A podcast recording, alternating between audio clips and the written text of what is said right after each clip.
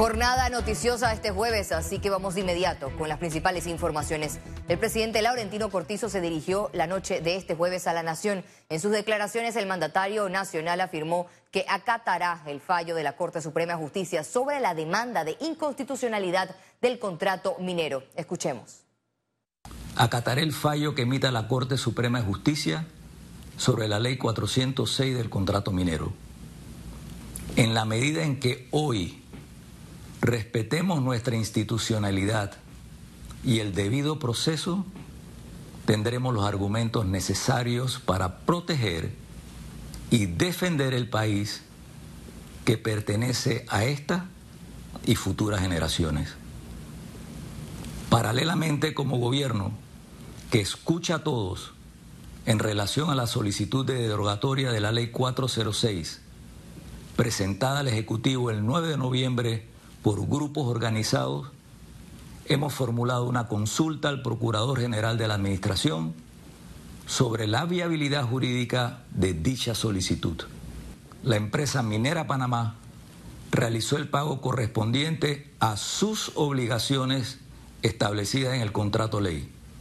No obstante, y dado que se está a la espera del fallo de la Corte Suprema de Justicia, he impartido instrucciones precisas al Ministerio de Economía y Finanzas para que estas sumas de dinero recibidas a la fecha no puedan ser utilizadas y se mantengan en una cuenta restringida en el Banco Nacional de Panamá.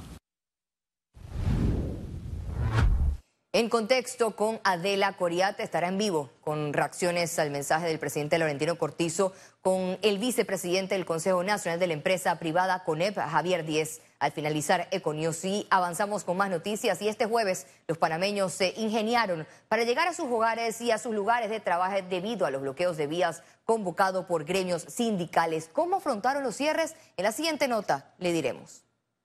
Desde tempranas horas, las principales avenidas de la ciudad mantuvieron un tránsito regular. Muchos de los ciudadanos tuvieron que caminar largas distancias para dirigirse a sus áreas de trabajo. Yo salí muy temprano para poder que no agarrar tranque ni nada de eso.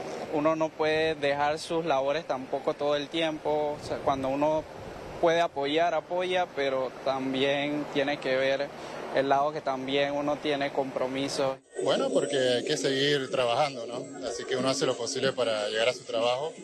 Y bueno, eh, como dije antes, espero que esto se resuelva rápido por el bien del país. Otros optaron por utilizar el metro de Panamá, que mantuvo su operación de forma irregular. Pensé que no iba a haber muchos buses, pero la verdad sí vi un poco. Casi esta semana nunca han pasado por Vía España. Se desvían y y regresamos a mm, Carrasquilla. Los cierres totales a nivel nacional han sido programados por parte de organizaciones en rechazo de la ley 406, la cual crea un contrato con Minera Panamá. Lizeth García, Econews. Econews hizo un recorrido en los principales puntos que mantuvieron manifestaciones en, jueves, este jueves en la ciudad capital.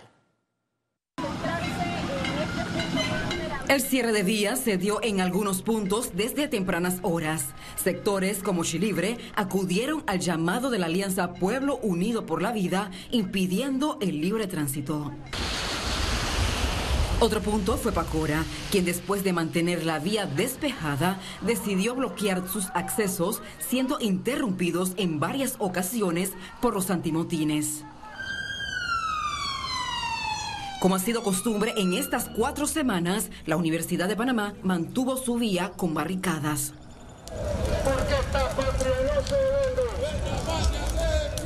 Avenida Balboa y la Iglesia del Carmen también se unieron a la medida. Esta última con la presencia de educadores quienes utilizaron su comodidad para garantizar su estadía.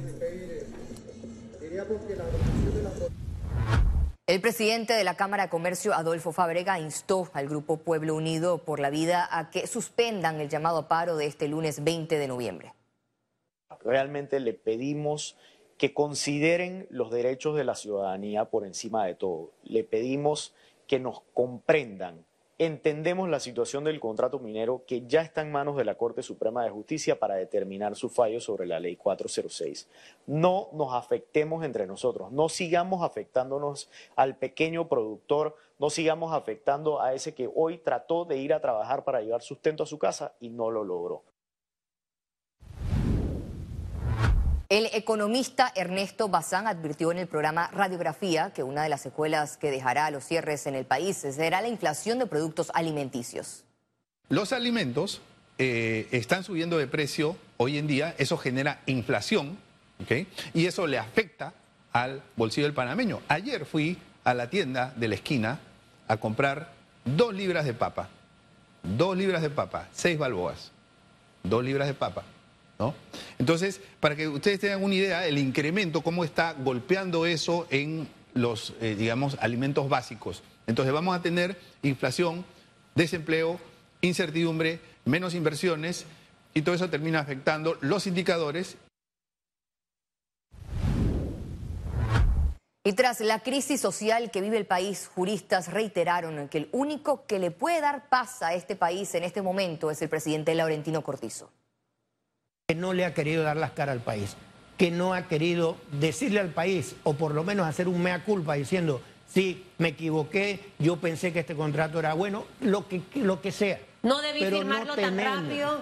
No tenemos eso, no tenemos un presidente, no tenemos un vicepresidente, no tenemos funcionarios que estén dando la cara. Ellos simplemente lo que han preferido es cruzarse de brazos, esperar que haya esta confrontación que se está dando ahora entre pueblo contra pueblo a los efectos de que, oye, yo no puedo circular y el otro dice, si yo no presiono, el gobierno no hace nada. Analistas políticos señalaron que es momento de una unidad nacional entre los aspirantes a la presidencia de la República con el fin de crear propuestas para salir de la crisis social. Los candidatos a presidentes de la República tienen que tener un renunciamiento y decir, todos no por separado, no Martín, no Lombana, no Ruch, sentarse en una mesa, acordar y darle una línea a ese pueblo panameño mayoritario que ha salido harto de la situación. Y entonces combinar al gobierno, obligarlo por razonamientos y sí con manifestaciones pacíficas. Este jueves, la Corte Suprema de Justicia, a través del despacho del magistrado Carlos Vázquez, admitió la décima demanda de inconstitucionalidad contra el contrato minero. La Corte Suprema de Justicia, epicentro de una vigilia, admitió la demanda presentada por el abogado Francisco Ramos y fue remitida al procurador de la Administración para que emita su opinión. El Sistema Nacional de Protección Civil informó a la población que se declaró alerta verde en la provincia de Colón, Panamá Oeste, Chiriquí, Veraguas, Herrera, Los Santos, Panamá y la comarca Nave Buglé a partir del 16 de noviembre. Esta medida preventiva está basada en los pronósticos emitidos por el Instituto de Meteorología e Hidrología de Panamá que hacen referencia al seguimiento de la posible formación de una depresión tropical sobre el mar Caribe. A pesar de que no se desarrolla cerca del país, estará generando tormentas y actividades eléctricas. Meduca impulsa vinculación de los estudiantes con sus escuelas y busca preparar a los alumnos y graduandos para sus exámenes finales y trimestrales. Así lo informó la ministra de Educación, Maruja Gorday de Villalobos. Se dio el lineamiento muy concreto de cómo sería y estamos generando esos procesos de recuperación y de acortar los espacios de los días perdidos por el paro docente. También por el otro lado hemos mantenido reuniones con los diferentes grupos ya estudiantiles eh, de escuelas oficiales de Panamá, con los padres de familia, donde hay muchas propuestas en este momento en evaluación. Así que estamos tratando de generar esas eh, estrategias que nos puedan ayudar a reducir esos espacios de contenidos que se van perdiendo por la situación y poder preparar a los estudiantes para sus exámenes eh, finales, sus exámenes trimestrales, sobre todo a los graduandos, y ya también estamos haciendo las articulaciones con las universidades. Más de 35 mil estudiantes aspiran a entrar a la Universidad de Panamá para el 2024, así lo reveló la primera casa de estudios del país.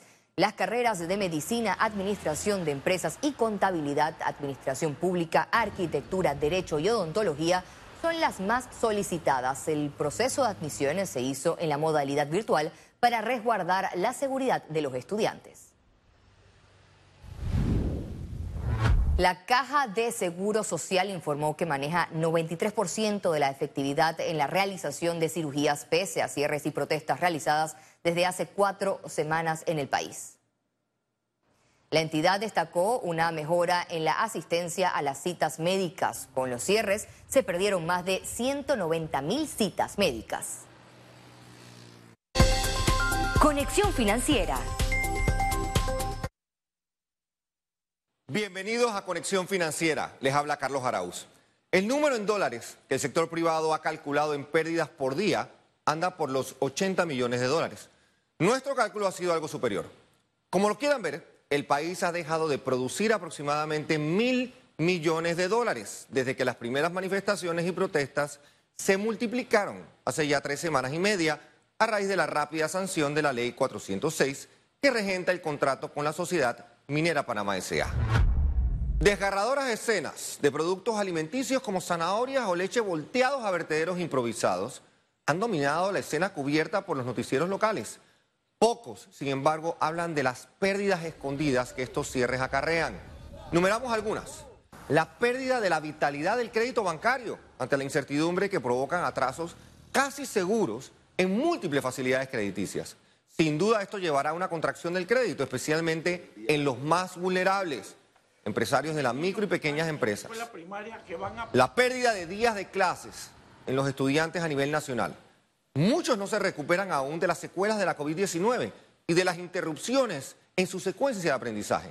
Claramente están destinados a fracasar pruebas de admisión en las universidades y seguramente pasarán a la informalidad o a engordar las ya obesas planillas estatales o municipales. La pérdida de salud en todos los sentidos imaginables. Miles de citas que tardarán meses en recuperarse mientras muchos ya simplemente se resignaron a perder a seres queridos ante la intransigencia de algunos cuantos. La salud mental toma otro duro golpe, creando situaciones de estrés, de ansiedad y hasta violencia intrafamiliar por la desesperación. La pérdida de tiempo valioso para discutir y acordar los asuntos que también nos quitan el sueño, más allá de la operación de Minera Panamá. Las conversaciones sobre el salario mínimo, que debe entrar en vigencia en enero del 2024. La inminente falla en obtener metas financieras del Canal de Panamá por la terrible sequía. Las condiciones que se necesitan para implementar cambios a la caja de seguro social y su programa de invalidez, vejez y muerte. Y ni hablar de lo que un presupuesto imposible de ejecutar, pero que actualmente duerme tranquilamente el sueño previo a la pesadilla en la Asamblea de Diputados. En este cierre de 2023, las pérdidas monetarias y financieras son duras. Ponen presión al fisco nacional que seguramente tendrá que buscar algún tipo de dispensa porque no se cumplirá con la ley de responsabilidad fiscal. Y pensar que hace precisamente tres semanas salimos de la lista gris de Gafi. Otra oportunidad perdida. Son muchas, son duras y solo serán vencidas si colaboramos y si dialogamos con otros actores que inspiren confianza. Esto fue Conexión Financiera y nos vemos la próxima semana. Economía. El Fondo de Promoción Turística tomó medidas para mitigar el efecto negativo de la actual coyuntura y dar seguimiento a la estrategia de promoción de Panamá como destino turístico con el fin de proteger la temporada alta 2024. Entre las medidas se contempla alianzas estratégicas con aerolíneas y operadores globales de turismo.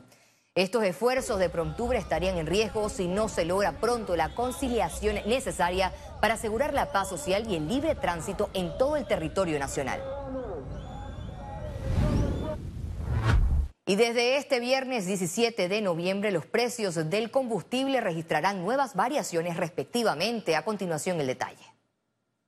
La gasolina de 95 octanos tendrá un valor de 93 centavos el litro, baja 4 centavos. La gasolina de 91 octanos se situará en 89 centavos el litro, disminuye 3 centavos, mientras que el diésel quedará en 96 centavos, baja 5 centavos. Y al regreso, internacionales.